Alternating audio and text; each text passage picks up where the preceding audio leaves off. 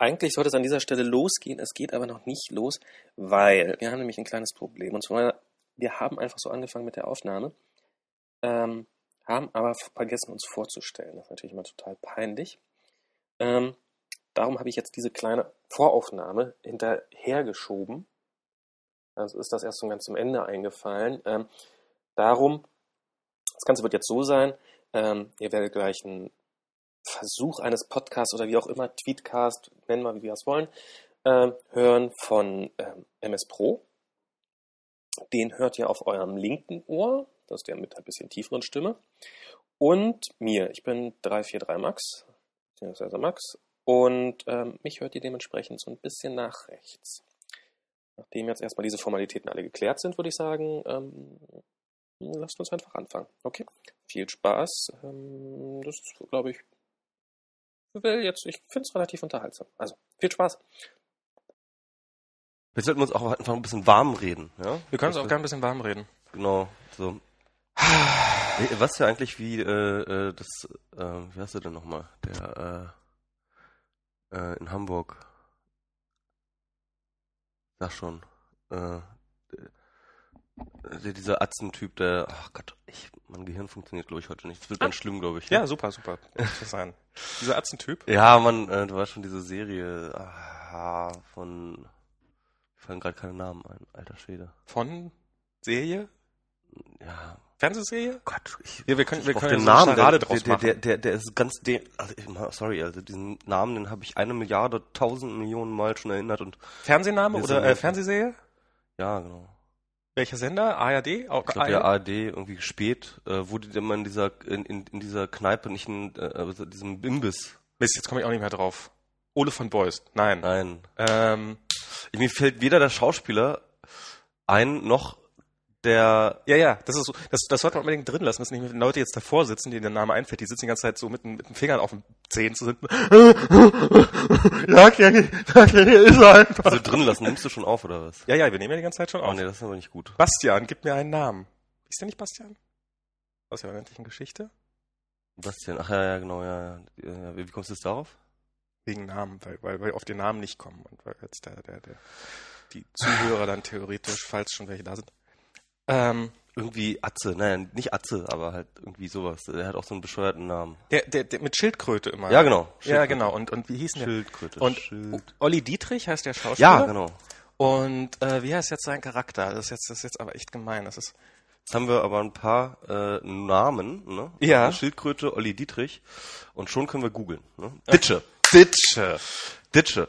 Und das ist halt, äh, das ist, äh, ich finde, das ist so geil in unserer äh, Informationstechnik. Ich musste nicht mehr wissen, wie es heißt. Ich musste nicht mehr wissen, wie Ditsche heißt, sondern es reichte, wenn ich ein paar Stichworte erinnern kann. Ne? Schildkröte, Olli Dittrich und schon kann einem sozusagen dieses weltweite Müllhalde sofort draufbringen. Ne? Ja, also man muss nicht die, man muss nicht direkte Informationen, sondern nur so, so, die, die, sag ich mal, diese Informationswolke, dieses Feld irgendwie so ein bisschen kennen und schon kommt man dann da drauf. Ja, man muss es schon relativ gut kennen, weil ansonsten hat man dieses Problem mit, ähm, ja, die hieß irgendwie Anna. Ich suche mal nach Anna. Und dann findet man auch nicht. Also natürlich, ist, Olli Dietrich sollte schon sein. Nee, so, man, man, man, man, braucht so ein paar IDs halt einfach, so, so ein paar Unique IDs halt. Genau. Also beziehungsweise mehr oder weniger unique. Ich meine, Schildkröte ist jetzt auch äh, über den Namen hinaus äh, relativ äh, weit verbreitetes Wort. Aber Schildkröte Olli und Olli Dietrich zusammen, ja, das alles drei zusammen, ist eine sehr, sehr hohe Treffgenauigkeit für Ditsche. Ich glaube, das wird zu einer neuen Diskussionskultur führen.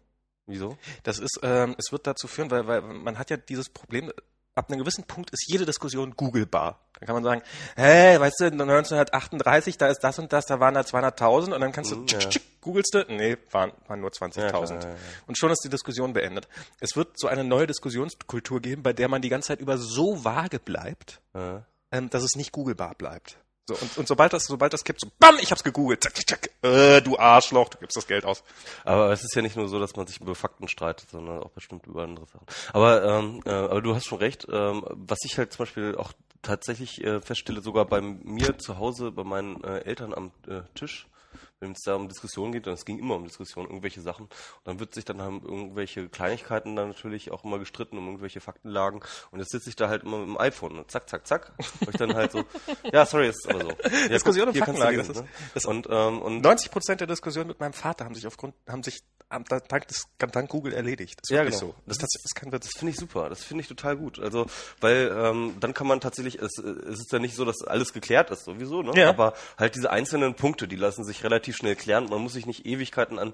Das sind ja meistens. Man kann so das Ja-Nein-Diskussionen nur- vermeiden. das sind- Ja, im Grunde genommen, im Grunde genommen sind ja auch diese diese Faktendiskussionen, die dann, das sind ja meistens nur so so Nebenschauplätze, ja. Im Grunde genommen geht es ja um meistens um, um irgendwelche anderen Sachen, um irgendwie eine bestimmte Betrachtungsweise von Dingen oder so etwas, ja.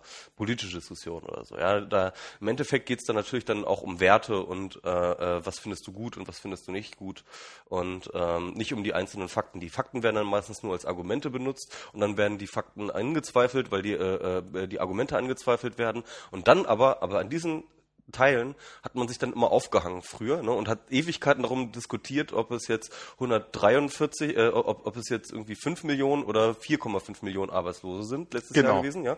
Und ähm, hat sich dann Ewigkeiten um diesen einen Punkt gestritten, obwohl es eigentlich um was ganz anderes ging, ja. Nämlich um die richtige Arbeitsmarktpolitik. Man konnte, man konnte, Und da kann, und das kann man jetzt ab, da kann man jetzt so, hey, Moment mal, ich guck nach und jetzt zack und so. Ja, während man früher eine, eine Diskussion, die, die so schön, wenn man, so sah, wie der andere einem gerade die Argumente richtig schön platt fuhr, konnte man so, ein- so eine kleine Teergrube aufstellen, indem man einfach so, so, so, so, so ein kleines Detail seiner Diskussion in den Sand gefahren hat. Und die ist jetzt äh, dank Wikipedia schnell aufklärbar. Ja, genau, ja, ja, das finde ich auch gut. Die Wikipediasierung der Diskussion. Ja. Und ich glaube, das ist auch dann eben ähm, äh, ganz oft, ja, diese Nebenschauplätze sind dann ja meistens auch äh, eher, sind ja auch eigentlich entlarvt, dass, dass, dass es eigentlich gar nicht darum geht, ob es jetzt 4 oder 4,5 oder 5 Millionen Arbeitslose sind, ne? sondern dass es halt tatsächlich äh, sich um bestimmte Ansichtssachen und bestimmte Werte handelt, äh, bei denen man sich uneinig ist, wie man zum Beispiel äh, mit Arbeitslosen verfahren möchte oder wie auch immer oder was die richtige Wirtschaftspolitik ist.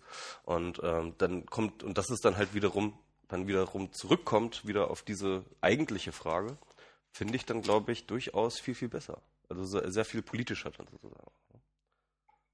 Wollen wir mal so ein bisschen zum Thema kommen? Wir haben nämlich, wir, wir, wir, wir, wir, wir, haben nämlich theoretisch ein Thema. Was denn?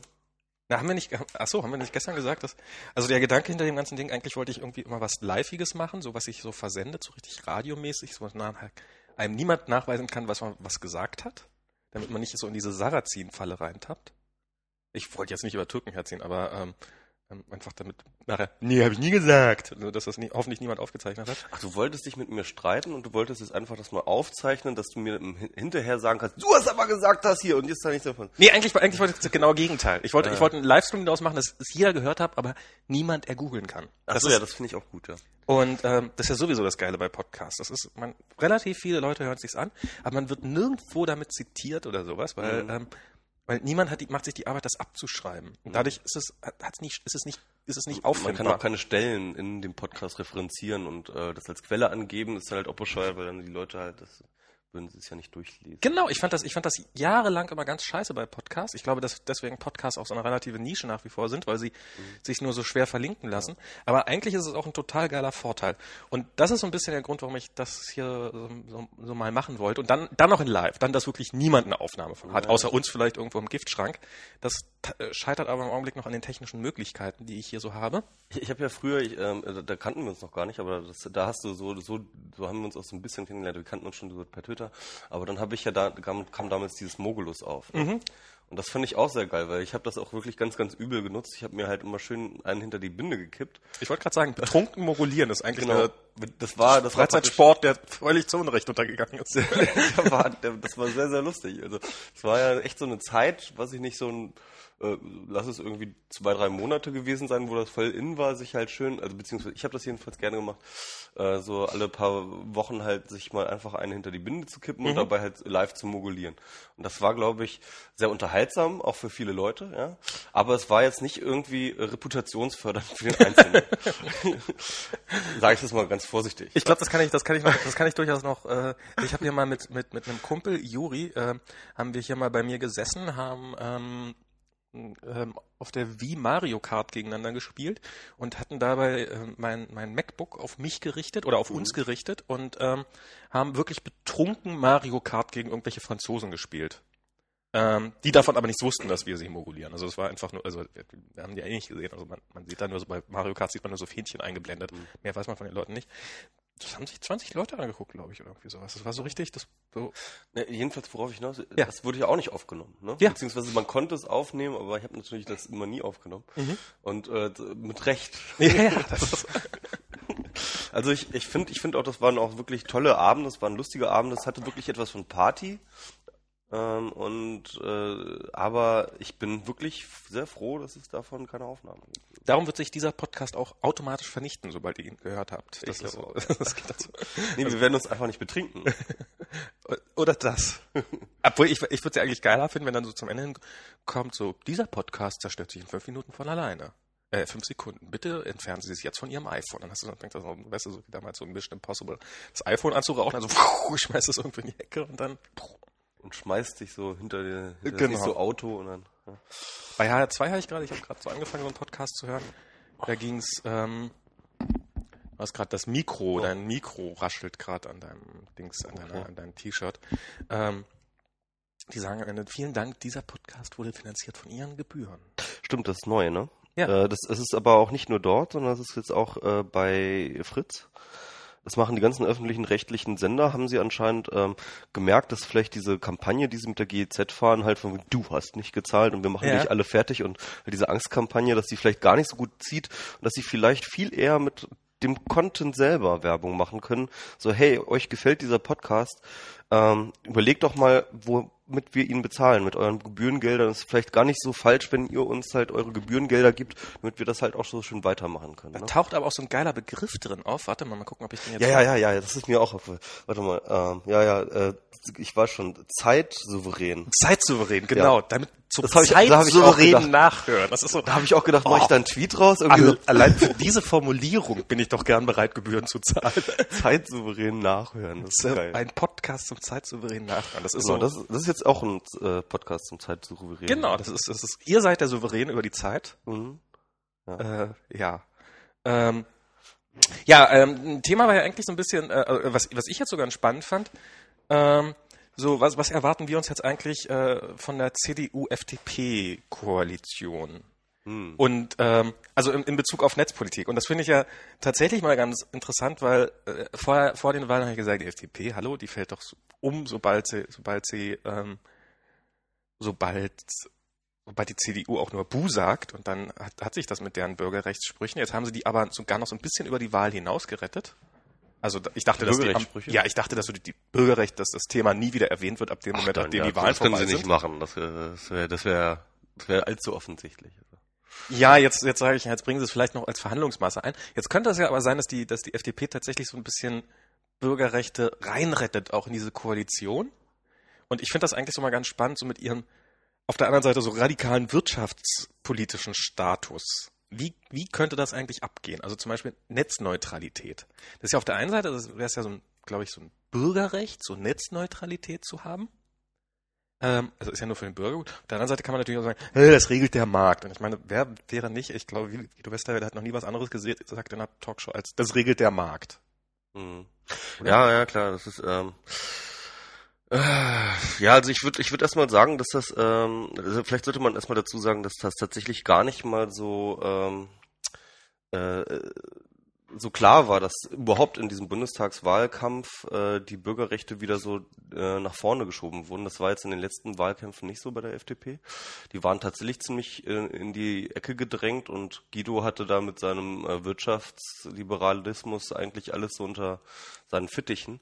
Aber es haben sich wohl, also das habe ich jetzt aber auch äh, so, so mehr oder weniger hören sagen, erst in den letzten paar Jahren ähm, wieder sozusagen so Bürgerrechts äh, mäßig Interessierte und äh, auch Leute, die das auch durchaus vertreten können und sehr glaubwürdig vertreten, in der FDP wieder äh, Gehör verschafft, ja, und haben dort sozusagen Ist, das- ist das, ist, ich, ich habe also ich hab das erst so wirklich zwei Wochen vor den Wahlen das erste Mal wahrgenommen, dass die FDP dieses Thema wirklich gebracht Äh, hat. nee, nee, nee, also diese, die haben ja, die sind ja mit einem Dreiklang sozusagen angestellt, also Mhm. so, so drei Dinge, ne? Das war einerseits äh, Steuerpolitik als erstes, ja, Es waren fünf Sachen, ne? Also Steuerpolitik. Schick. Entschuldigung. Äh, Ich, ich drehe mal ein bisschen die Heizung aus, mir wird nämlich kalt. Steuerpolitik, Steuerpolitik, Steuerpolitik Ah, ja? und dann Bildung und äh, dann Bürgerrechte. Hm. Und das waren die drei Themen, also die vier, fünf, sechs, acht, zehn. Die- also äh, je nachdem, natürlich war diese Steuerpolitik war immer ganz im Vordergrund, weil natürlich äh, Frontmann Guido Westerwelle steht eigentlich nur für Steuerpolitik. Ich weiß nicht, er hat auch so in einem, einem Interview sogar gesagt, ich glaube, das war sogar bei diesem ähm, Sommerinterview damals irgendwie zur, äh, zum Wahlkampf, hat er gesagt, ja, und wenn wir dann mit der Union sind, dann müssen wir mal gucken mit den Bürgerrechten und so und ja, mhm. also da war tatsächlich, wo man sich dachte, okay, aber man muss natürlich sagen, Guido Westerwelle ist nicht die FDP. Obwohl man leicht den Eindruck bekommen kann. Man kommt, man kommt leicht den Eindruck und äh, es hat sich wen und er hat wenig äh, äh, zugelassen, wenig andere Persönlichkeiten neben ihm zugelassen, die dort äh, nach vorne es geschafft haben. Aber ähm, an, aufgrund der Themenauswahl und des Parteiprogrammes kann man durchaus erkennen, dass dort auch noch eine Hand, andere Handschrift drin ist als Guido Westerwelle. Klar, Guido Westerwelle ist weiterhin Frontmann und er hatte jetzt auch eine ziemlich dominierende und alleinherrschende Stellung in der FDP, was irgendwie, finde ich, allein schon äh, ziemlich abgefahren ist in einer liberalen Partei, halt so eine Ein-Mann-Partei. So. Also irgendwie, Wir folgen unserem liberalen Führer. genau. Also, ja, fast wäre es ja so. aber, aber das passt ja auch irgendwie so zur Früher waren es ja FDP eigentlich, du. ne? Das ist ja, Ja, einer ja, davon leider im Fallschirmunfall und dann jetzt. Der, der, der Se- Sebastian Küppers, der, ähm, der, der Pixel-Sebi, ne? Mhm. Ähm, der war ja, ist ja in die FDP eingetreten vor ein paar Monaten.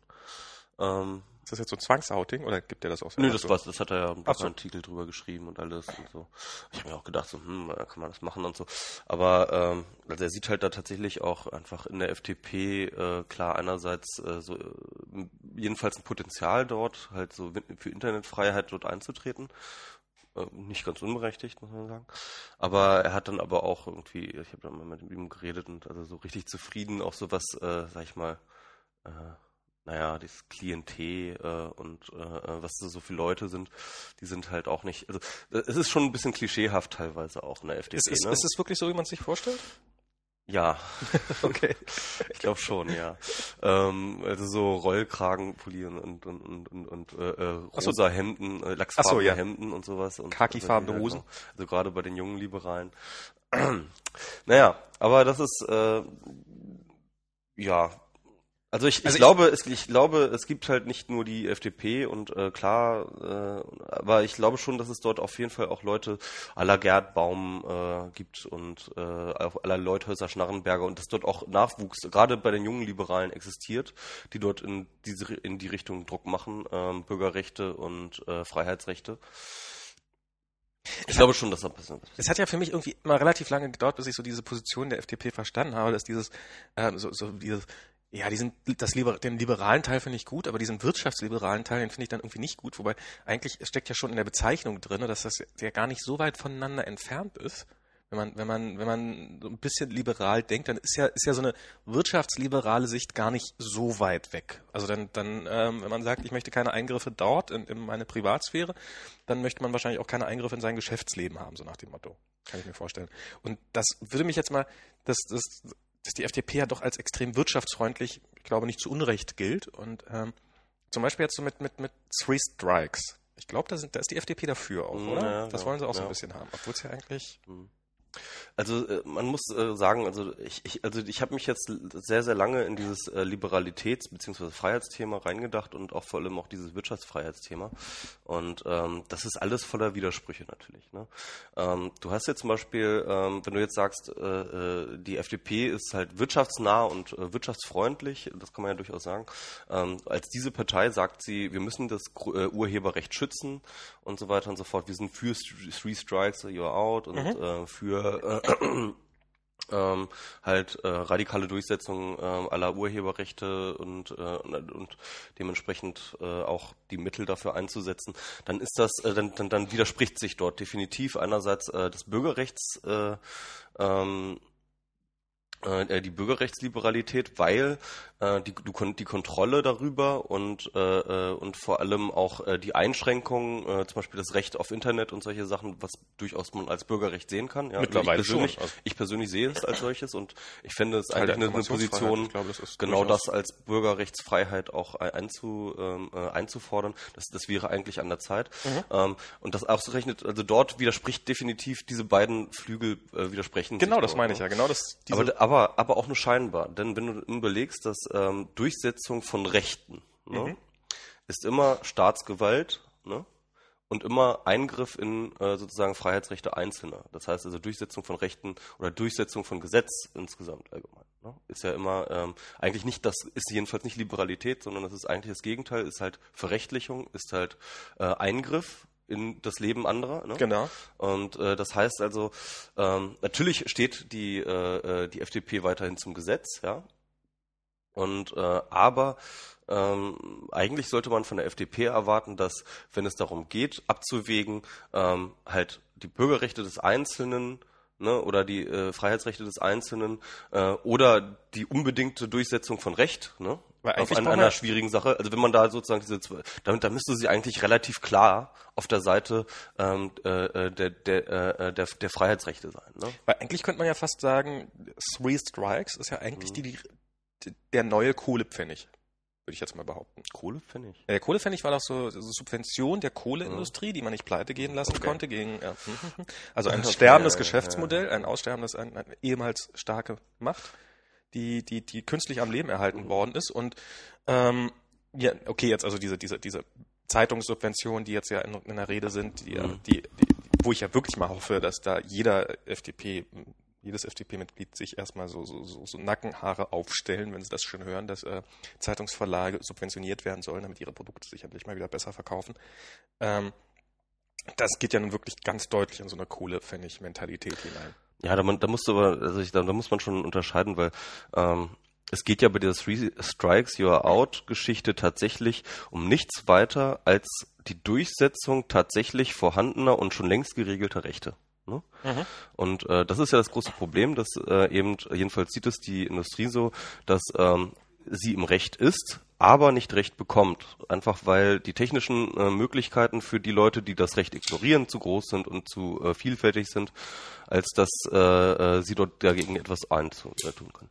Das heißt also mit äh, diesen entsprechenden Gesetzesänderungen, das sind ja sozusagen nur ähm, äh, Gesetzesänderungen nicht äh, des Rechtes selber, sondern zur Durchsetzung des Rechtes, ja, um, die, um der Na Durchsetzung, ja. ähm, ja doch, das ist, darum geht es ja. Ne? Also sie wollen damit sozusagen ein Druckmittel herstellen, mit dem sie besser ihre Rechte, die sie aber sowieso haben, durchsetzen. Ähm, das ist aus dem bisherigen Rechts äh, äh, aus, aus, aus der äh, derzeitigen Rechtslage heraus ähm, sogar legitim. Ne? Und äh, also legitim insofern, dass äh, ähm, äh, natürlich ein Staat immer dazu angehalten ist, äh, die Rechte, die es äh, ins Gesetz reinschreibt, auch dafür sorgt, dass es dass sie durchgesetzt werden. Ja, sonst kannst du kannst, Na, nicht um jeden Preis. ja, eben genau. Das ist eben dann, äh, das ist dann eben die Frage. Und da müsste genau, das ist eben genau diese Frage. Ja, Äh, nicht um jeden Preis. Und das ist die Frage, wo eigentlich der liberale Standpunkt immer der sein müsste. Nee, eben nicht zu jedem Preis. Mhm. Ne? Äh, Das ist die, äh, der klassische Standpunkt der CDU ist halt so, wir haben hier Rechte und wir müssen die durchziehen und äh, wenn wir dafür die ganze Weltbevölkerung auslöschen müssen, ja, Hauptsache das Gesetz ist eingehalten. Ich glaube, die Weltbevölkerung würden sie dann selbst Angela. Nein, ich stelle mir gerade Angela Merkel vor, wie sie Weltbevölkerung vorschlägt, die Weltbevölkerung Ich, ich habe das, ich hab das jetzt ein bisschen Das überspitzt. ist ein bisschen überspitzt. Nein, aber ich meine halt, was ist so, also äh, komme was da wolle, das Recht, äh, das Recht muss durchgesetzt werden. Und ähm, ähm, Law and Order halt, ne? Wie man so schön sagt. Und, ähm, äh, und äh, der, der klassische Standpunkt der FDP ist halt so, Moment mal, wir haben hier äh, gesellschaftliche Veränderungen, also so- sollte es jedenfalls sein, wir haben hier gesellschaftliche Veränderungen, ähm, die das Urheberrecht tangieren, wie es momentan ist. Ähm, es wird äh, sich darüber hinweggesetzt, diese gesellschaftliche Realität ähm, passt sich dem Gesetz nicht mehr an. Ja, die gesellschaftliche Realität hat sich von dem Gesetz äh, weit, wegentwickelt. Wir müssen, Naja. wir müssen das Gesetz ändern. Ja, das ist eigentlich, ähm, äh, äh, das ist eigentlich der liberale Standpunkt. Also eigentlich geht's ja, also äh, es ist ja nicht so, als ob das, das Urheberrecht immer so gegolten hat, wie es heute gilt. Mhm. Also ich meine, eigentlich ist es ja schon massiv verschärft worden, in der Hoff, also eigentlich ja in, in der Hoffnung, damit was einzudämmen sozusagen, was also zu, man hat ja früher das Recht auf Privatkopie, das existiert ja heute quasi nicht mehr, sobald man zumindest anfängt, einen Kopierschutz zu umgehen etc. pp, weil es digitale Kopien gibt. Okay, das existiert eine neue Wirklichkeit, aber die eigentliche neue Wirklichkeit ist ja nicht die Digitalkopie, sondern die eigentlich neue Wirklichkeit ist ja, dass die Musikindustrie äh, oder die, die Medienindustrie weniger Umsätze macht. Das ist ja das, das ist ja eigentlich das Problem. Wir haben ja kein Problem mit der digitalen Kopie. Und und da sind ja schon einige Gesetze massiv verschärft worden. Also es ist, äh, ich, ich Ja, sage das da- jetzt bloß, weil immer leicht der Eindruck entsteht, dass 1 und jetzt 2 wird nur was ja. durchgesetzt, was ja sowieso schon immer galt. Nee, nee, das galt noch nicht immer.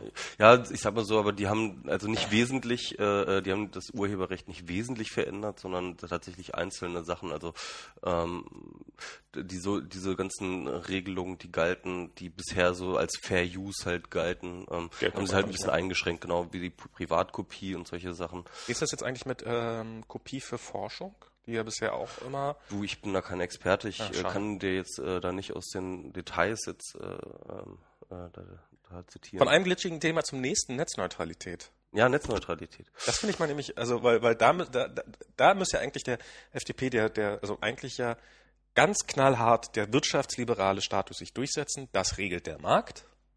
Mhm. Ähm, Scheiß auf, also Netzneutralität, jetzt nochmal ganz kurz gesagt, ist das, dass alle Daten, dass Daten im Netz nicht diskriminiert werden dürfen. Das ist ähm, zum einen, dass das, äh, Schwarze Daten. dass Provider nicht, ähm, dass Provider nicht anfangen dürfen, einzelne Daten zu bevorzugen. Ähm, anderen gegenüber zum Beispiel, dass sie sagen, äh, mein IPTV-Angebot soll aber besser sein als das der Konkurrenz. Das ist zum einen erstmal eins, was massiv gefährdet ist. Da ist es, glaube ich, wird, wird, wird die FDP klassischerweise sagen, das regelt der Markt, dann sucht ihr doch einen anderen Provider, dafür braucht man keine Gesetze. Auf der anderen Seite wird es aber jetzt ja gerade zum Beispiel in Holland, äh, werden die Provider dafür angegangen, von der Musikindustrie, äh, da ihr leitet da illegale Daten durch, dafür verklagen wir euch. Wo ist das? In Holland. Echt? Ja. Okay. Und es gibt mittlerweile auch in Deutschland Gesetzgebung, ähm, ein, dass ein Provider, also wenn du irgendwo, ähm, du, nehmen wir mal an, du würdest irgendwo bei Strato dir äh, eine Homepage holen, würdest da illegale Daten hosten, zum Beispiel auch nur beleidigende Daten, die nicht mal, nicht mal klar beleidigend sein müssen. Ähm, in dem Fall ging es gar nicht um Urheberrechtsverstöße. Ähm, hat dann ähm, ähm, irgendjemand, der sich, ich glaube, es ging wirklich um eine Beleidigung, beleidigt fühlte durch ähm, eine, durch eine, eine, eine, ein, eine Webseite, hat dann bei dem Provider angerufen und gesagt, hey, macht mal die Webseite weg, die beleidigt mich. Und hat, äh, hat der Provider gesagt, hä? Wir wissen nicht mal, ob das eine Tatsachenbehauptung ist oder eine Beleidigung oder wende dich doch an demjenigen, der die Domain gehört. Und ähm, daraufhin hat dann der ähm, entsprechende, die entsprechende Person den Provider verklagt. Und wer hätte das gedacht? Er hat gewonnen. Das Gericht hat entschieden, dass der Provider, auch wenn er gar nicht einschätzen kann, ob es sich dabei um eine rechtswidrige Sache handelt, das zu löschen habe. Und damit ist natürlich diese, diese Neutralität der Daten, sowohl der Speicherung der Daten als auch der Durchleitung der Daten, Ja, nicht da- mehr gegeben. Also, also ich finde, da sollten man, da, da sollte man sehr vorsichtig sein. Also erstens mal muss man unterscheiden, was, Provider angeht, natürlich Access Provider und also sogenannte ISPs Mhm. und äh, äh, Hoster. Ne? Genau, also du redest jetzt gerade von- Hoster. Ich rede von beiden. ja, äh, erst einmal, erstmal hast du jetzt gerade Also dein Beispiel. Der Fall, der in Deutschland ist von Genau. einem Hoster, genau. Genau, und äh, der in Holland ist von den Providern.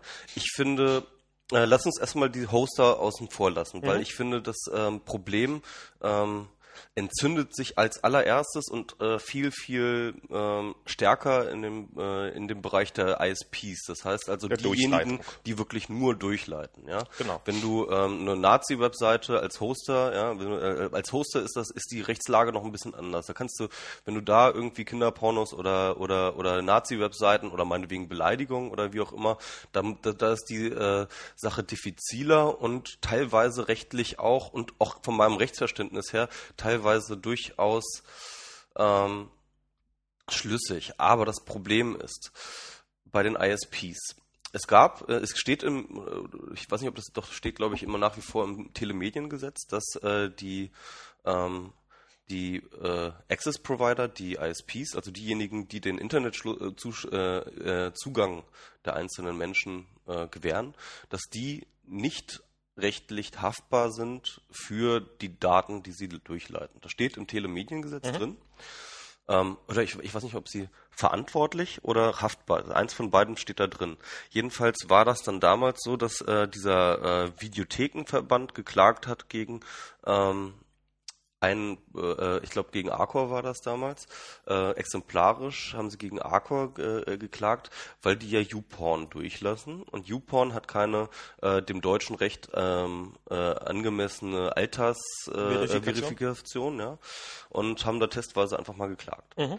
Ähm, und dann hat tatsächlich das Gericht entschieden, ja, ähm, äh, Arcor muss äh, YouPorn sperren.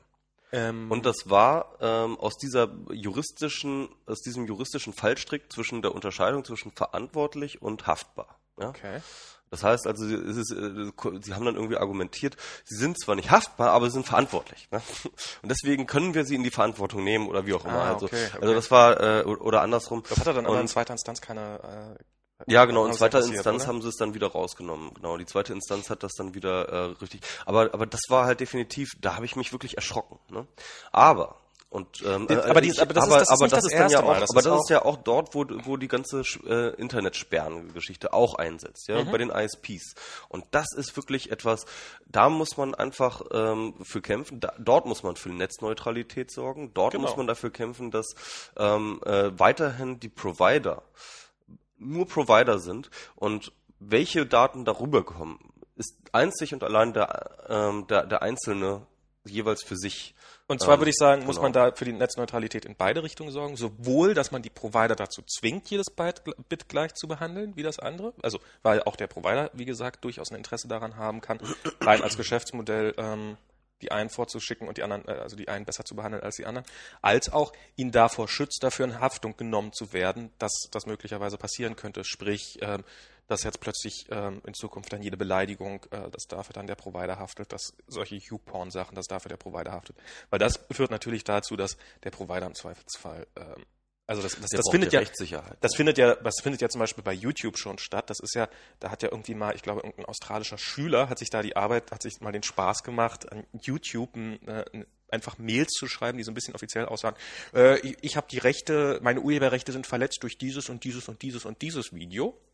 Und was macht YouTube? YouTube sagt, alles klar, gelöscht. Das macht Google schon länger so. Also Google macht, äh, äh die, die sperren auch, also beziehungsweise nehmen Sachen aus dem Suchindex raus auf Zuruf. Also du sagst halt so, hey, unter den Suchergebnissen für unter meinem Namen äh, äh taucht halt die und die und die URL auf und dort werde ich halt verunglimpft.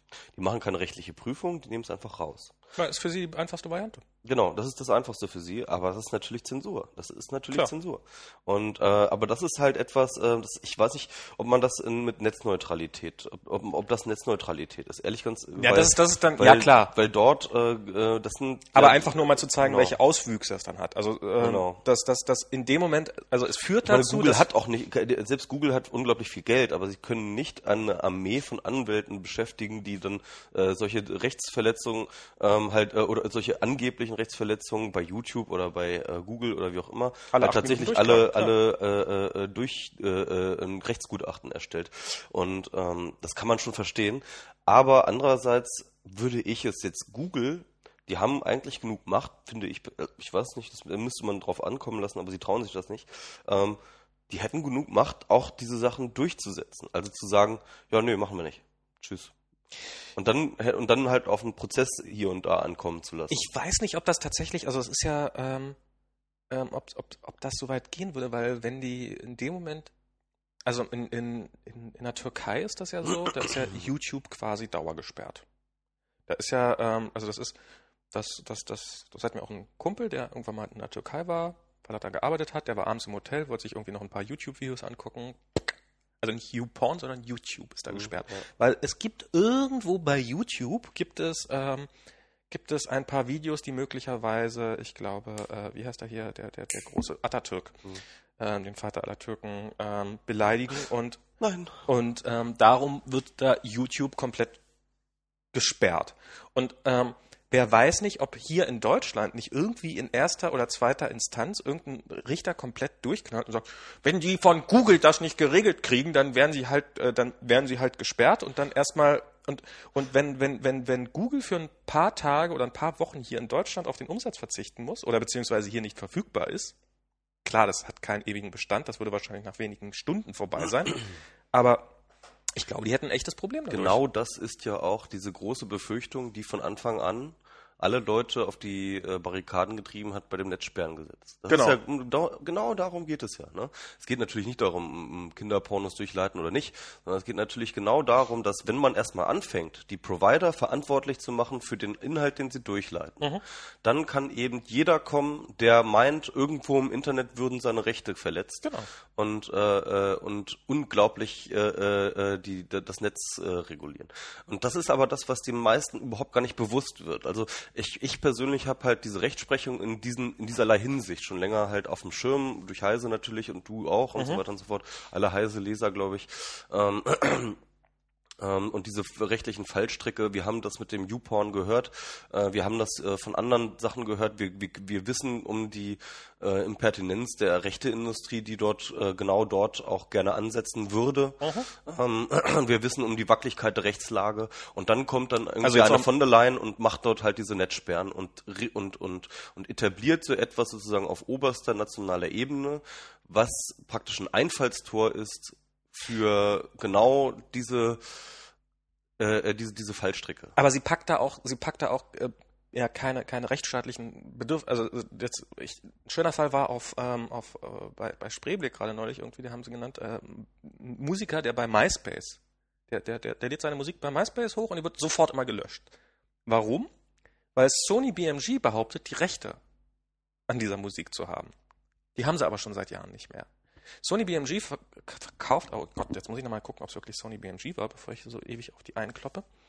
Ähm, Ach, wir Abmahnung, kriegen wir hier. Ähm, Nö, ich, äh, ich finde, dann sollten. Abmahnung bitte Ach. Fino Ja, genau. Bitte direkt zu Max Winde. Genau. Ähm, nee, der, der, der Gedanke dahinter ist eigentlich äh, mehr, dass ja, wenn schon, dann soll es ja die richtigen auch erwischen und nicht hier. Ähm, nee, nee. Ja, du weißt aber, dass wenn wir die jetzt hier fertig machen, dass du dann nie wieder Musik dort äh, veröffentlichen darfst bei denen unterm Label. ne? Bei, ähm, ah, da, Edwin Collins, genau, ist das. Äh, darf ich mal ganz kurz ähm, Mit A sagen, Girl dass Like You und wir eine wichtige Sondermeldung haben? eine wichtige Sondermeldung. Welche Twitter ist down. Twitter ist down. Oh mein Gott. Jedenfalls, was die... Jedenfalls, wo ist hier laut MySpace, bla bla bla. Warner Music. Siehst du, hätte ich, habe ich jetzt gleich die falschen. Okay. War gar nicht so. Ist ja eh alles dasselbe. Warner, Warner Music. Die behaupten, die Rechte an dem Zeug zu haben. Die verkloppen das übrigens auch fröhlich bei iTunes unter dem Namen Warner Music. Haben das aber wohl schon seit Jahren nicht mehr. Mhm. Und ähm, darum wird deren Zeug dann eben regelmäßig mal bei MySpace gelöscht.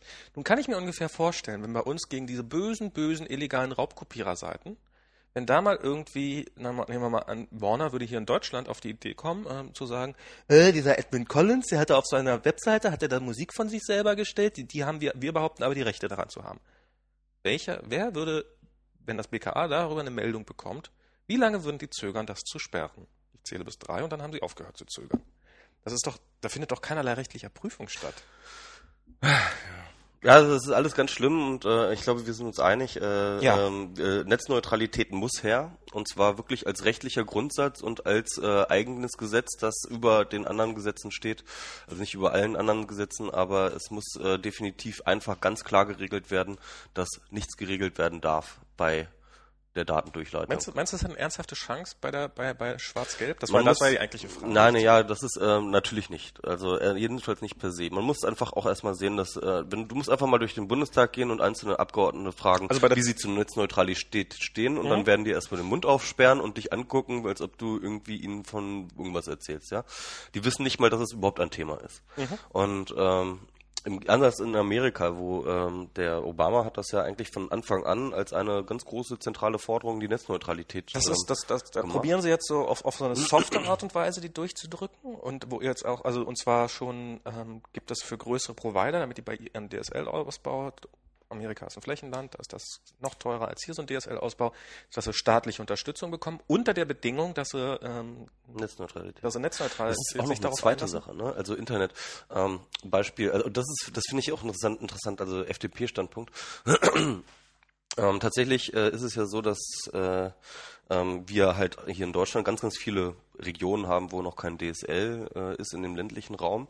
Und äh, das ist ja auch tatsächlich genau diese Frage, ähm, ähm, pusht man das, ja, äh, als Staat und äh, sieht halt zu, dass halt diese Infrastruktur für alle gelegt wird. Oder ähm, und da steht dann tatsächlich auch die FDP auf dem Standpunkt, nee, das soll der Markt entscheiden. Ne? Und das ist äh, und das ist aber eigentlich total Hanebüchen. Also das ist äh, äh, der Markt ähm, ist dann halt einfach immer äh, halt einfach hat äh, äh, du brauchst halt eine bestimmte Kumulation an Bevölkerung, dass sich halt sozusagen so eine Leitung für ein marktwirtschaftlich lohnt, sag ich mal, ja. Mhm.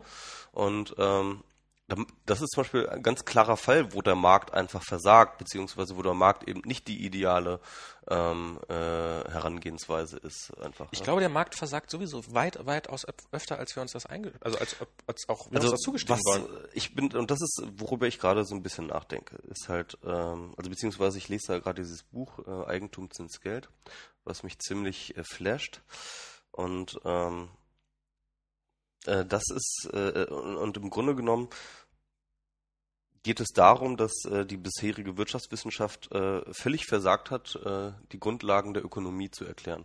Also Eigentum, Zins und Geld äh, gibt es in der Ökonomie keine Erklärungs, keine befriedigenden Erklärungsmodelle für diese Dinge, für diese Phänomene, also für die Grundlagen eigentlich der ganzen Ökonomie selber. Ja? Eigentum, Zins und Geld. Wie, es gibt keine Grund, Grundlage, also es gibt keine Erklärung dafür. Keine befriedigende. Wie, was heißt denn das? Also ich meine, das, äh, die Öko klassische Ökonomie geht davon aus, ähm, äh, die klassische Ökonomie hatte von Anfang an immer den Anspruch, eine universelle Theorie zu sein. Mhm. Sie wollte eine universelle Theorie sein insofern, als dass sie sich äh, abspalten wollte von einer spezifischen Gesellschaftstheorie, äh, dass sie sagt, ähm, nein, äh, das Wirtschaften hat vom Anfang des, der Steinzeit bis heute halt immer so funktioniert, wie wir unsere Theorie machen. Ne? Mhm. Diesen Anspruch hat sie. Also das heißt halt nicht irgendwie, wir sind die Wirtschaftstheorie einer bestimmten Wirtschaftsordnung, sondern wir sind oder einer bestimmten Gesellschaftsordnung, sondern wir sind die universelle wirtschaftliche Theorie und ähm, sozusagen und es gibt es gibt die Grund genau. also das ist die Grundlagenforschung. Das ist nicht das, der Versuch, ein Modell zu erklären, was gerade vielleicht in einem bestimmten Kontext funktioniert, sondern sozusagen die Säulen die eines jeden Wirtschaftens. Die, die Grundlagen des, des Wirtschaftens allgemein. Okay. Also die Wirtschaftstheorie, so wie man das halt, also mhm. Mikroökonomie, Makroökonomie, wie man das halt so. Ne? Okay. Und jedenfalls ähm, die hat halt eine Grundannahme und zwar ist es der sogenannte Homo economicus.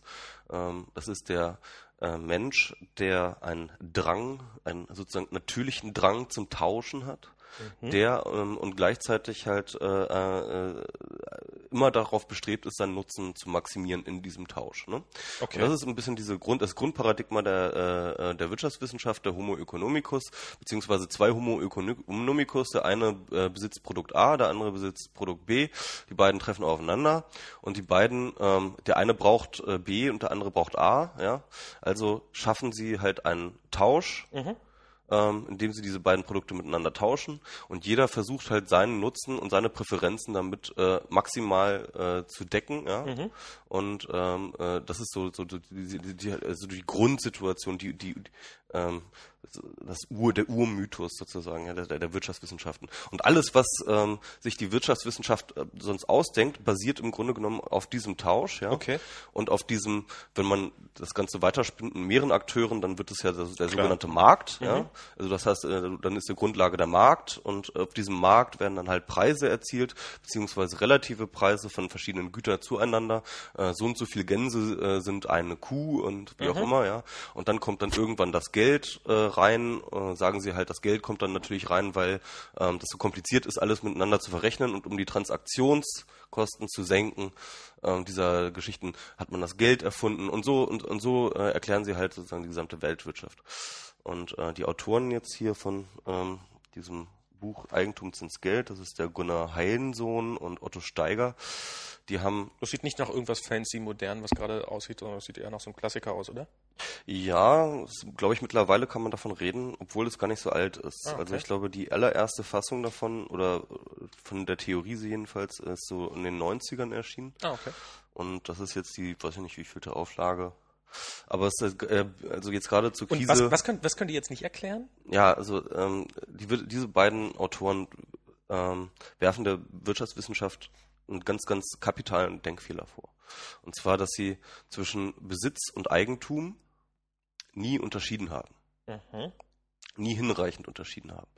Ähm, es gibt eben ähm, äh, in der Rechtswissenschaften, und zwar nicht nur in dem deutschen Recht, sondern in allen Rechts, äh, sag ich mal, westlichen Rechtssystemen, gibt es eine ganz, ganz klare Unterscheidung zwischen Besitz und Eigentum. Das ist dieses, wenn ich es gemietet habe, bin ich zwar Besitzer, aber nicht Eigentümer. Das ist richtig, ja. Genau, okay. Ähm, und Eigentum ist halt ähm, etwas völlig Abstraktes. Es ist ein Rechtstitel. Ne? Mhm. Äh, ein Eigentum kann es nur geben, wenn es ein Gesetz gibt, das Eigentum ähm, sozusagen äh, äh, äh, beschützt, ja, indem es zum Beispiel Sachen wie ähm, Diebstahl unter Strafe stellt und ähm, indem Mhm. äh, sozusagen es auch eine übergeordnete Instanz, einen Staat, irgendwie eine Macht gibt, die halt auch Eigentumsrechte durchsetzt, ja.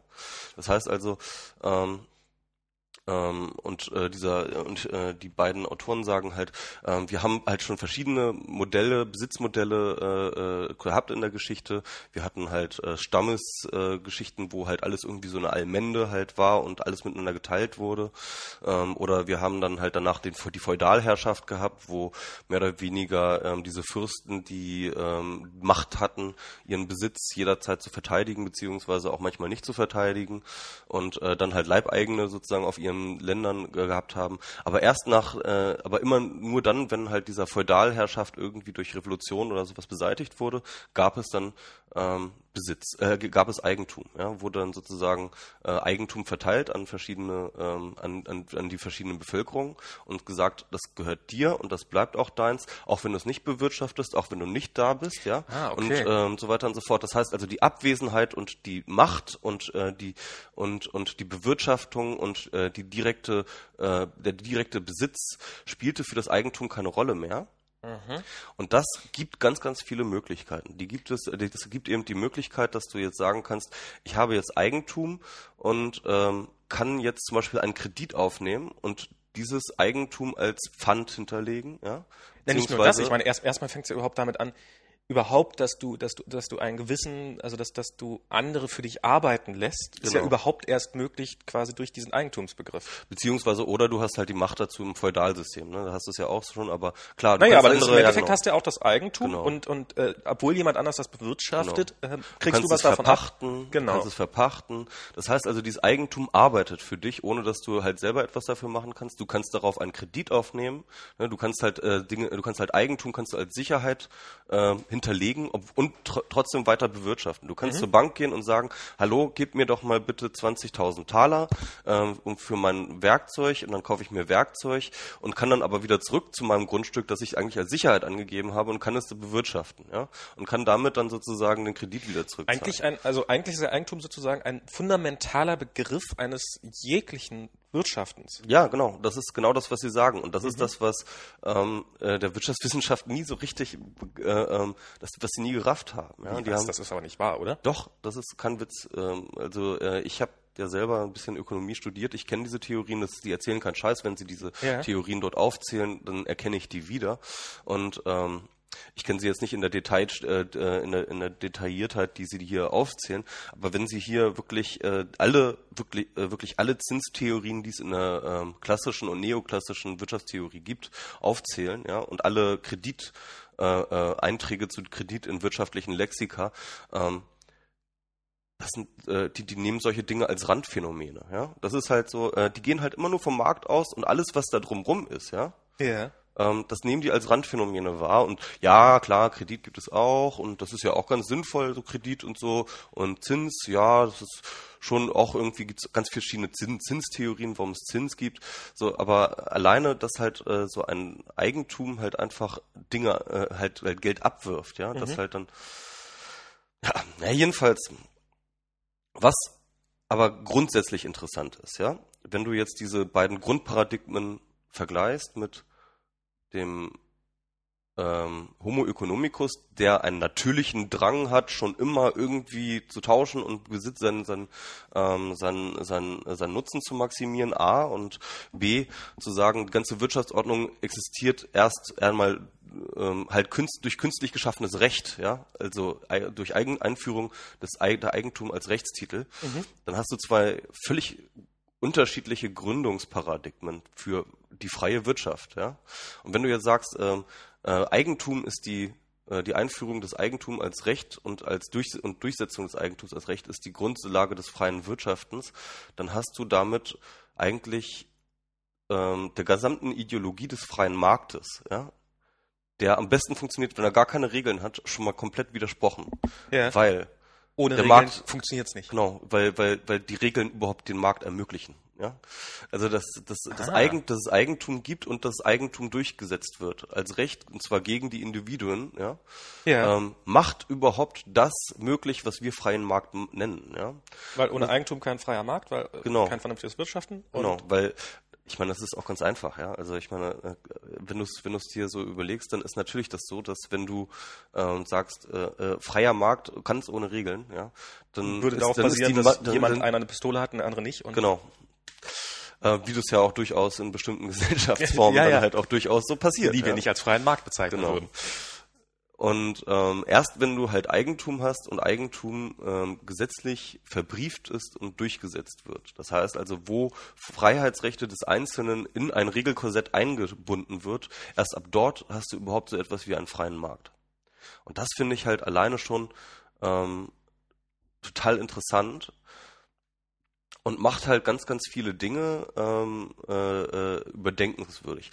Das ist auch ganz interessant. Also Sie, Sie sagen zum Beispiel über den Sozialismus, sagen Sie zum Beispiel, ähm, die, die Theorien, die, die neoklassische Theorie hat sich natürlich auch mit dem Sozialist und den realsozialistischen äh, Modellen beschäftigt und die sagen alle so, ja, und weil es keinen freien Markt gab, deswegen ist der äh, Sozialismus halt äh, äh, gescheitert. Ne? Und die sagen hier, nein, im Sozialismus gab es einfach kein Eigentum.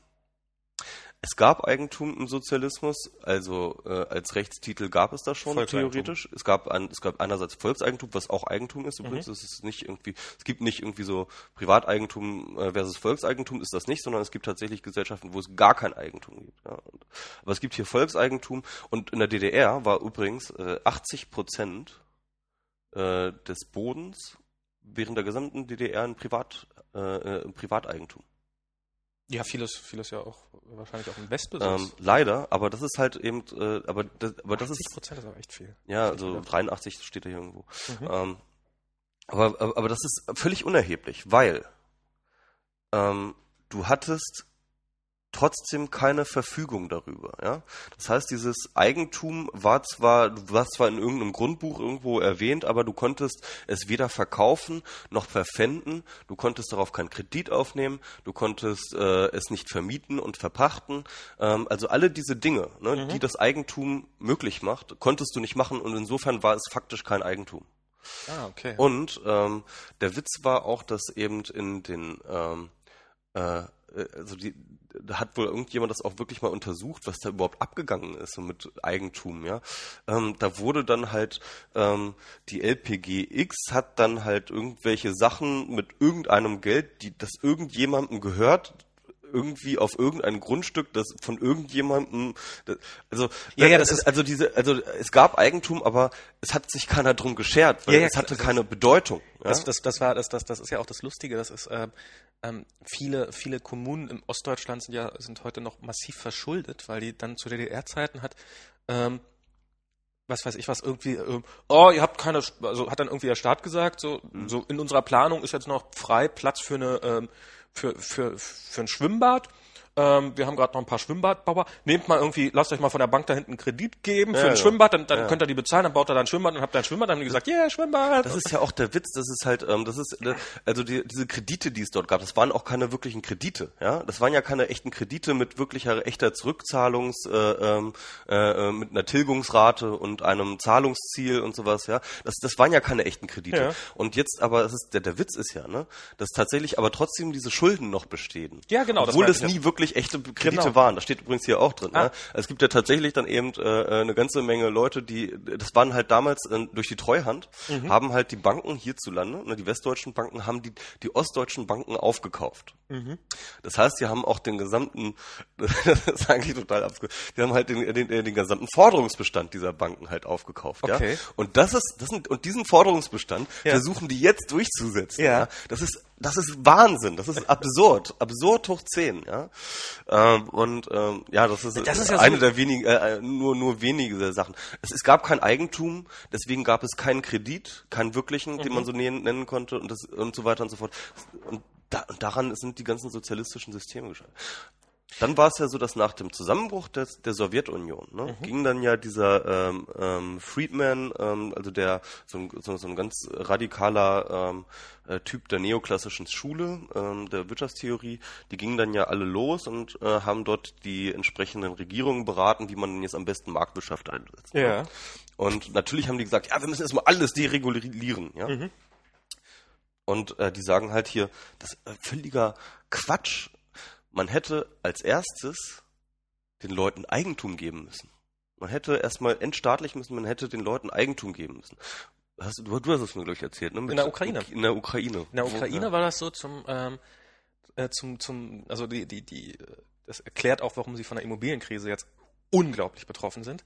Ähm, in der Ukraine war es so, dass zum Stichtag, Gründungstag der Ukraine, hat jeder Mensch äh, die Wohnung, die er gerade besessen hat, war er Eigentümer davon. Vorher war das alles Staatseigentum. Und das, das war so, ja, alles klar, da wo du jetzt gerade wohnst, ist deins. Und du hast dann plötzlich die Wo- Wohnung gehabt und du hast vorher da irgendwie für, also es war, es war im Sozialismus, es gab sowas wie Miete eigentlich auch nicht. Es gab irgendwie einen genannten Betrag. Ich glaube, meine Eltern haben für ihre Wohnung für 130 Quadratmeter 100 Ostmark im Monat bezahlt, was ein Bruchteil des, des Einkommens war. In, in, in der SU war es, also in der Sowjetunion war es noch schlimmer oder noch, noch extremer. Da hat man quasi gar nichts bezahlt. Und du hattest irgendwo eine Wohnung, hattest irgendwie ein Dach über dem Kopf und plötzlich gehörte das dir.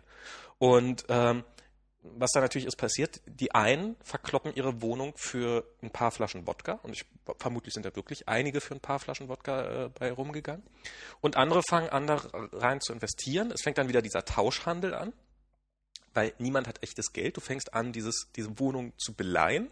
Die haben einen absurden Wert plötzlich. Ähm, das ist also so eine, so eine Wohnung in der Odessa Innenstadt, die ist ähm, mehr wert als eine Wohnung in Frankfurt oder München, sage ich mal. Okay, Und zwar um Faktoren. okay. Ähm, weil, weil das sind, das sind, weil, weil die waren es zumindest. Jetzt, jetzt weiß ich nicht mehr, wie es jetzt aussieht, aber die waren zwischendurch so, wirklich so, also die waren Millionäre plötzlich, weil sie, weil sie in der richtigen Wohnung saßen zum richtigen Zeitpunkt. Haben sich auch so gut gehen lassen und ähm, teilweise an die Wohnung verkloppt und äh, irgendwo sich auf dem Land was gekauft und dann, wenn, wenn sie schlau waren, wenn sie nicht so schlau waren, dann haben sie die Wohnung bis heute. Ähm, ja, das war, das ist eigentlich ein spannendes Phänomen, ja. Ja, aber das ist halt das, was Sie sagen, was gemacht hätte werden sollen als allererstes. Bevor man überhaupt irgendwelche Deregulierung Geschichten macht, muss man den Leuten erstmal Eigentum geben.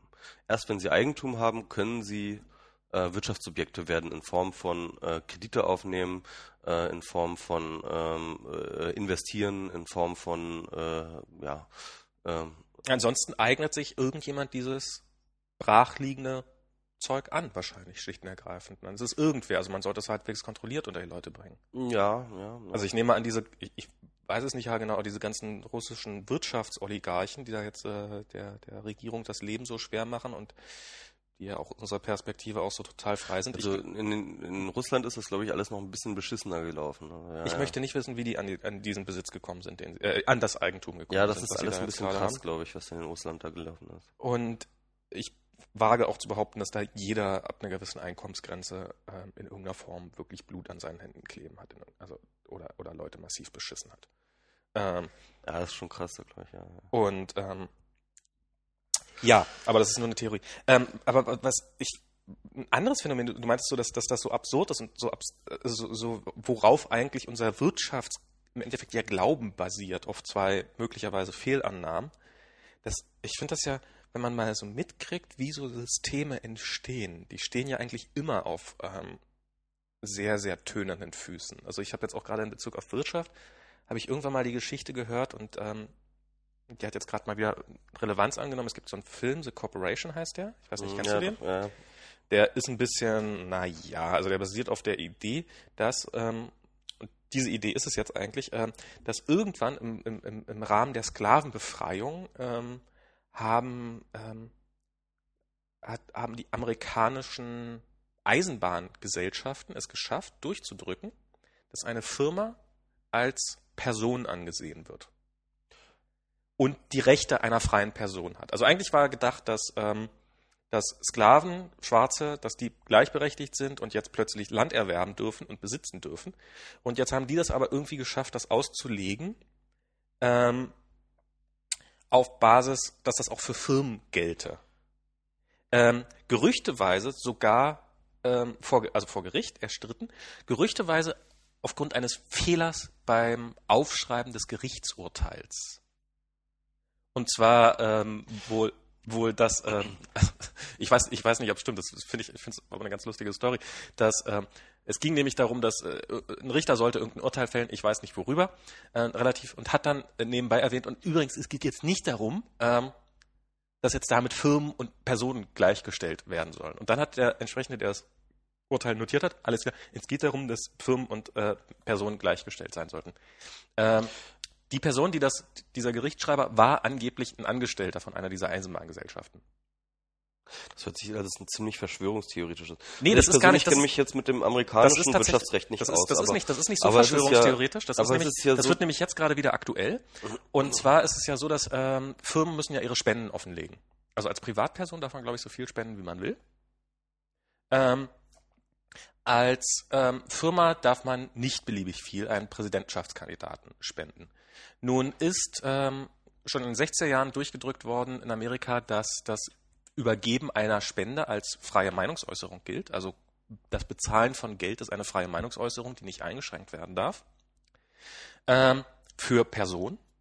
Und jetzt ist der zweite Schritt, das, das ist gerade, ähm, sind laufende aktuell die Gerichtsverhandlungen, dass Firmen sagen, zum einen, ja, hallo, wir sind Firmen, wir sind eigentlich vorgesetzt Personen, wir dürfen so viel spenden, wie wir wollen an Präsidentschaftskandidaten. Und wir sind Personen, wir haben auch ein Recht auf Privatsphäre. Was, seit wann müssen wir denn jemanden, seit wann muss eine Person jemanden sagen, wem sie ihr Geld spendet?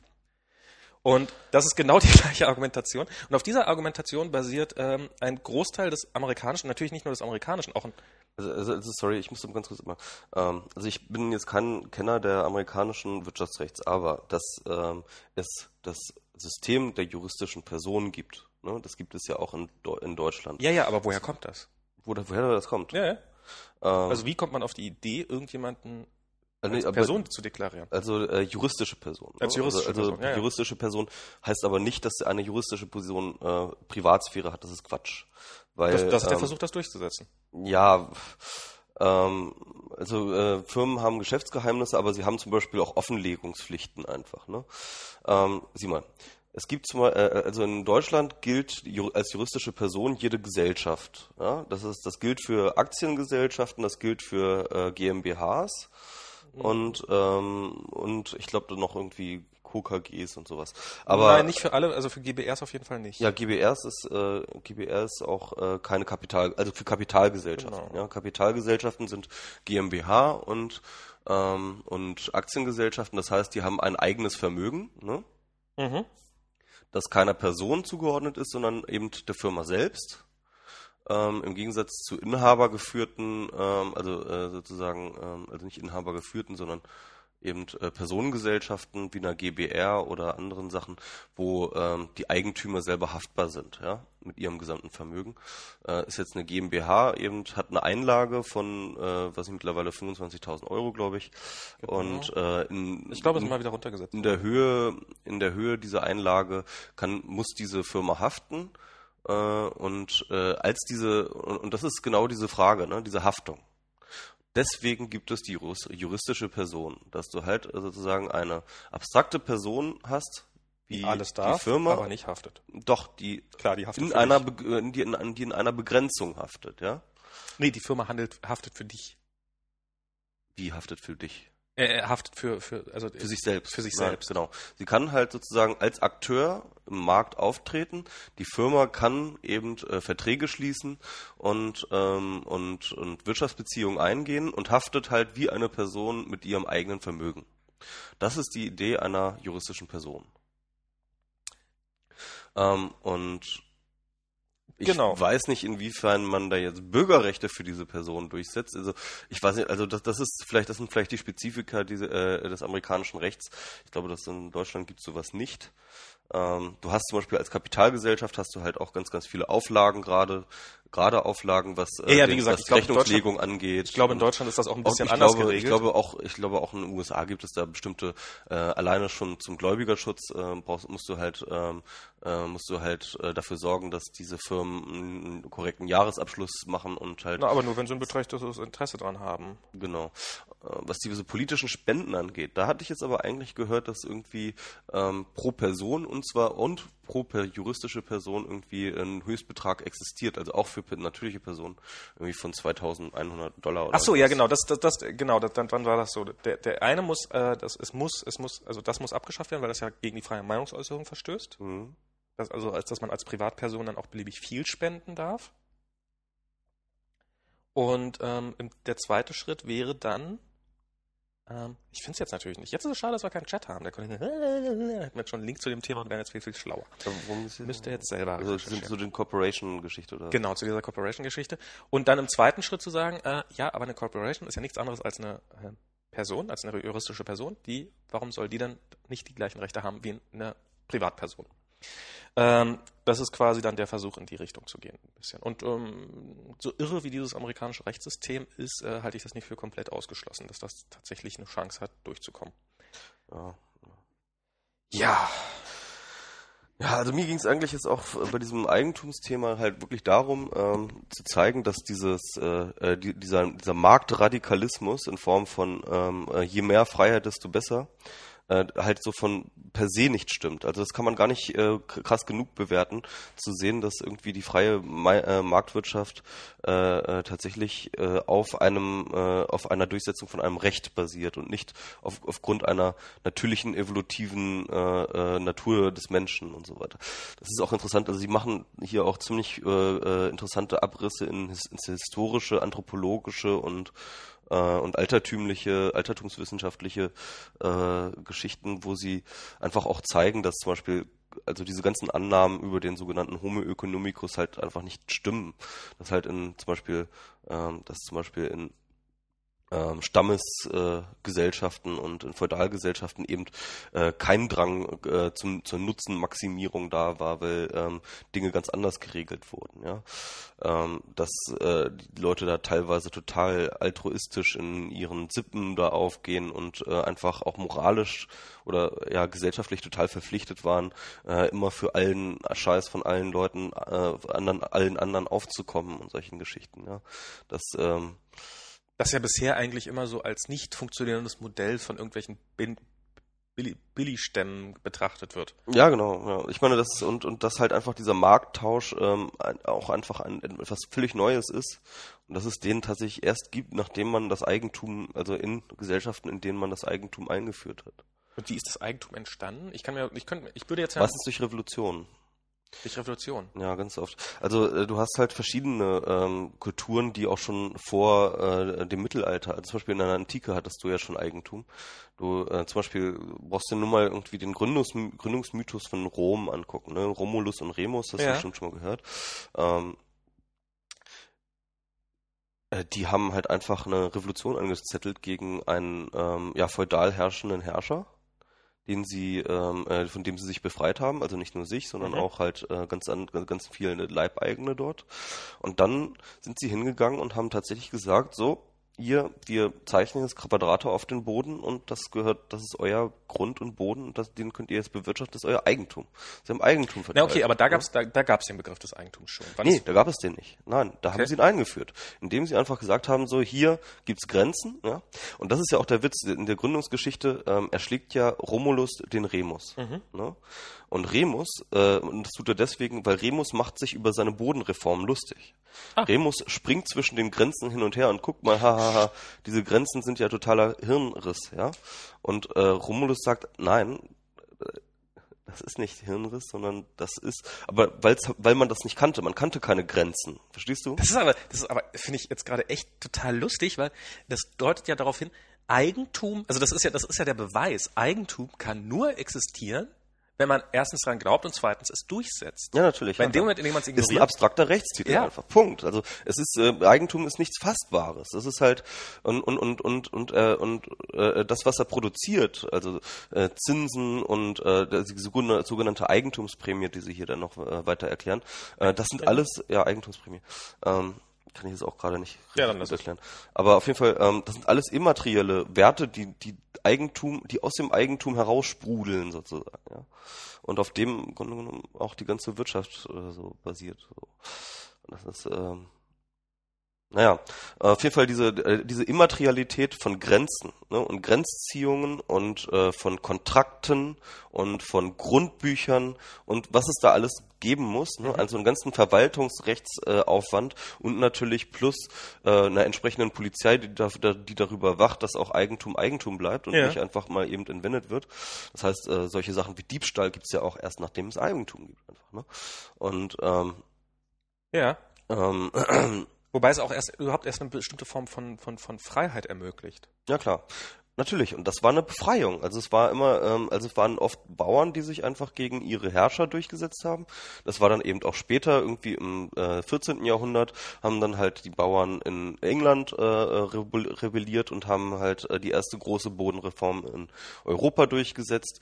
Und äh, dann äh, waren plötzlich gab es freie Wirtschaftssubjekte, die halt eigen, ihr eigenes Eigentum bewirtschaftet haben, beziehungsweise es verpfändet haben und verleiht, verliehen haben ähm, und äh, äh, daraus konnte dann überhaupt erst äh, so ein Markt entstehen und ähm, äh, war halt auch viel überlegener insgesamt gegenüber den anderen feudalistischen Staaten. Deswegen war England damals dann auch ganz weit vorne von ganz vielen verschiedenen Sachen. Aber naja, das ist alles sehr, sehr komplex und aber, aber eigentlich ganz einfach. Ne? Aber diese, diese, diese krasse Unterscheidung und diese wichtige Unterscheidung zwischen Besitz und Eigentum wurde in der Rechtswissenschaft, äh, wurde, wurde, äh, wurde in der Wirtschaftswissenschaft nie mit der ganzen Konsequenz bedacht. Und deswegen, also Sie schreiben hier schön im Vorwort, äh, das fand ich sehr schön, äh, das drückt das sehr, sehr gut aus.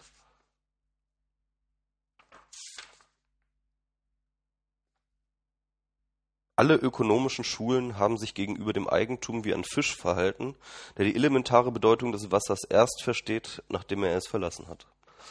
Also, es ist halt äh, so grundlegend und allgegenwärtig, das Eigentum, ja, Ja. aber gleichzeitig auch abstrakt, dass es nie gesehen wurde als Grundlage. Verstehst du? Es ist wie, wie, der, wie der Fisch nicht mitbekommt, dass Wasser total wichtig ist für sein Leben, Ja. bevor er nicht das Wasser verlassen hat. Ja? Und ähm, das finde ich ganz interessant. Also Wie, wie heißt das Buch gleich nochmal? Jetzt machen wir- jetzt Eigentum, machen wir- Zins und Geld. Eigentum, Zins und Geld. Ungelöste Rätsel der Wirtschaftswissenschaft. Hat dich wie viel gekostet? Weiß ich nicht. Mehr, keine Ahnung. Hab wieder vergessen. So. Was hältst du denn davon? Wollen wir es erstmal so quasi sein lassen? Ja, Damit, damit für so ein bisschen zu totgelabert oder? ja, doch schon. Ja. Jetzt haben wir, haben wir sozusagen so eine kleine ähm, wirtschaftswissenschaftliche. Fand ich eigentlich gar nicht schlecht. Ja. Hätte man durchaus, ich hätte, ja, hätte jetzt eigentlich noch lustig gefunden, wie man dann jetzt wieder von dem Eigentumsbegriff, obwohl wenn der Wieder Eigentumsbegriff zurück zur FDP kommt. Aufs Urheberrecht dachte ich jetzt erstmal. Ja, genau, das finde ich So, auch interessant. Weil, wenn dann ja. Mhm. Eigentum, obwohl wenn es sowieso schon virtuell ist, so Eigentum, dann ist es ja auch nicht weiter schwer, das auf ähm, ja, aber wie gesagt, es gesungene geht, Lieder zu aber, übertragen. aber, aber du siehst ja, ne, in, in dem äh, Eigentum, in dem Eigentumsrecht des, äh, des geistigen Eigentums Mhm. haben die momentan massive Probleme der Durchsetzung dieses Eigentums, ja, dieses Eigentumsrechtstitels, äh, eben durch diese ganzen Downloader. Und deswegen ähm, kann man es eigentlich recht, äh, kann man es eigentlich nicht mehr wirklich Eigentum nennen. Weil es nicht mehr durch, weil es nicht mehr wirklich durchsetzungsfähig ist. Naja, naja, nicht nur das, sondern es ist ja auch, ähm, dass, dass, die, ähm, dass die Konsequenzen, die daraus entstehen, Mhm. aus diesem, aus diesem Eigentumsbegriff, wenn man den so, so, so klassisch weiterdenkt, dass die, dass die ja auch total absurd sind. Also dass, ähm, dass sie ja auch, ähm, also eigentlich muss man ja, muss ja die Gesellschaft schon darauf achten, dass dieser, also ich meine, das ist ja, er, dieser Eigentumsbegriff darf ja nicht nur einigen wenigen helfen, sondern muss ja auch die Gesellschaft am Leben erhalten. Sollte, ja. Wär Und äh, naja, ansonsten überlebt die Gesellschaft halt nicht. Also ansonsten hast du die Ja. irgendwann dann äh, und haben wir auch schon oft genug erlebt, dass die einfach mal weg war. Und ähm, und in dem Zusammenhang ist natürlich, glaube ich, ganz spannend, dass gerade so mit diesem Urheberrecht, was damit plötzlich alles möglich ist an Durchsetzung, äh, so ähm, und und ähm, da, da- dass man da schon irgendwann mal auch sagen muss, so stopp, stopp, stopp, jetzt gehen wir damit mal wieder drei Ebenen zurück. Und ähm, weil wenn jeder drei Töne, die man im Schlaf mal versehentlich pfeift, wenn man da schon abmahnfähig für ist, dann haben wir ein Problem, weil dann kann man plötzlich nicht mehr pfeifen. Und Ja. pfeifen ist so ganz. Oh, ich fasele gerade ohne Ende. Juhu. Nee, das ist schon okay, das ist schon okay. Nee, nee, äh, ich finde finde viel interessanter die Frage, ähm, was kommt nach dem Eigentum? Denn wenn man jetzt betrachtet, äh, wenn, wenn man diesen Satz, den ich gerade vorgelesen habe, ernst nimmt, Ja. dann hat der Fisch ja das Wasser verlassen. Mhm. Ne? Und äh, deswegen ähm, sieht er es. Und ich glaube, ähm, der Fisch hat das Wasser verlassen. Also äh, es gibt bereits jetzt, ähm, machen sich bestimmte Besitzformen auf, die was anderes sind als Eigentum, ne? die sich gerade entwickeln, auch gerade durch das Internet, ähm, die dadurch, glaube ich, den Blick schärfen, was das überhaupt ist, Eigentum. Ne? Einerseits, und deswegen kann so ein Buch entstehen. Andererseits, ähm, ja, das ist das ein bisschen was, da, da müsste man nochmal drüber reden. Äh, Rifkin, äh, Jeremy, Rifkin hat dieses ähm, Buch damals in den 90ern geschrieben, Access, ne? äh, die, äh, wo er äh, einen Dualismus aufmacht äh, von Eigentum und Zugang, ja? wo er sagt, äh, die Eigentumsgesellschaft ist vorbei und jetzt kommen wir zur Zugangsgesellschaft. Ja? Okay. Ähm, Was heißt das? In der, in der Zukunft geht es nicht darum, dass du Dinge kaufst und verkaufst, indem du zu Eigentum tauscht, ja? Mhm. sondern indem ähm, du, du gar nicht mehr besitzt, sondern nur noch Zugang bekommst. Ermöglicht. Genau, t- Zugang ermöglicht bekommst. Ach so, okay. Von wem? Zum Beispiel, Inform, äh, zum Beispiel ähm, zu Informationen, ja, zu Datenbanken, zu, zu entsprechenden Sachen.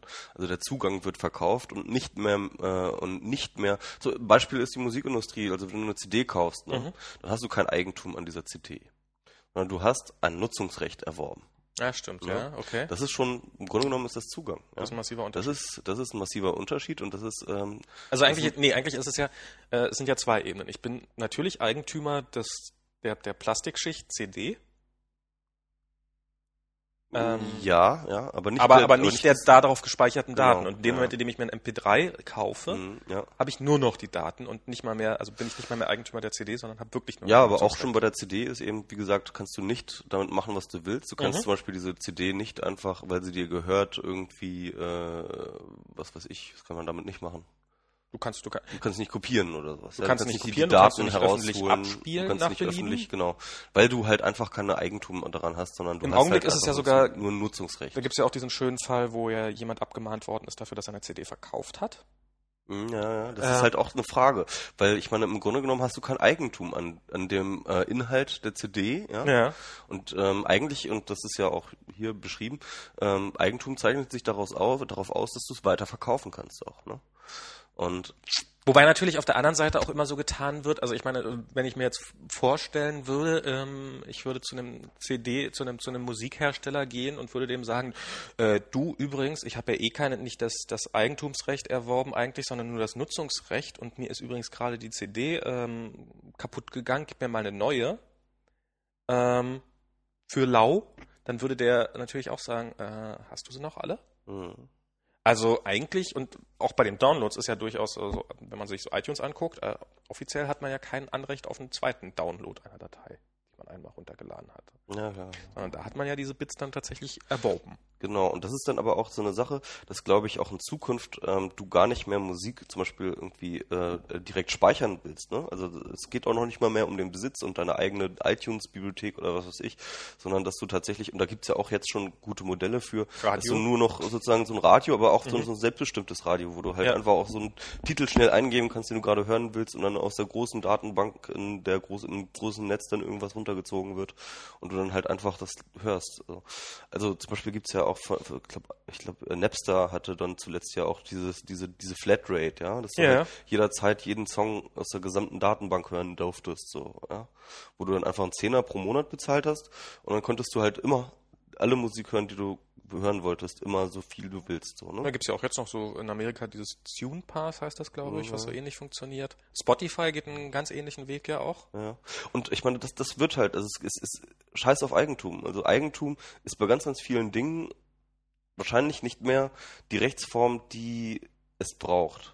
Also das ist jetzt, lass uns das aber erstmal so als Ausblick irgendwie einfach das machen stehen wir- lassen.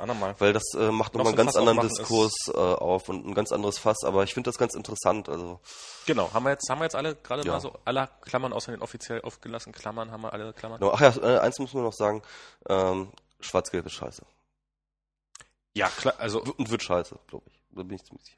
Ja, obwohl, da bin ich erstmal, ich bin erstmal gespannt, ob es tatsächlich schlimmer wird als Schwarz-Rot.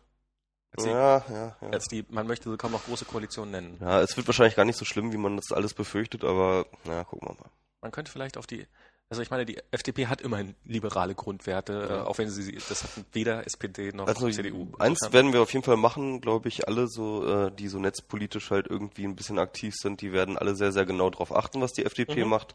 Und wenn die auch nur einen kleinen Finger in Richtung Einschränkung von Bürgerrechte, dann, dann wird denen so stark auf das Dach gestiegen. Du möchtest jetzt aber nicht deinen Haufen von, äh, sie in einem Haufen Scheiße begraben, oder?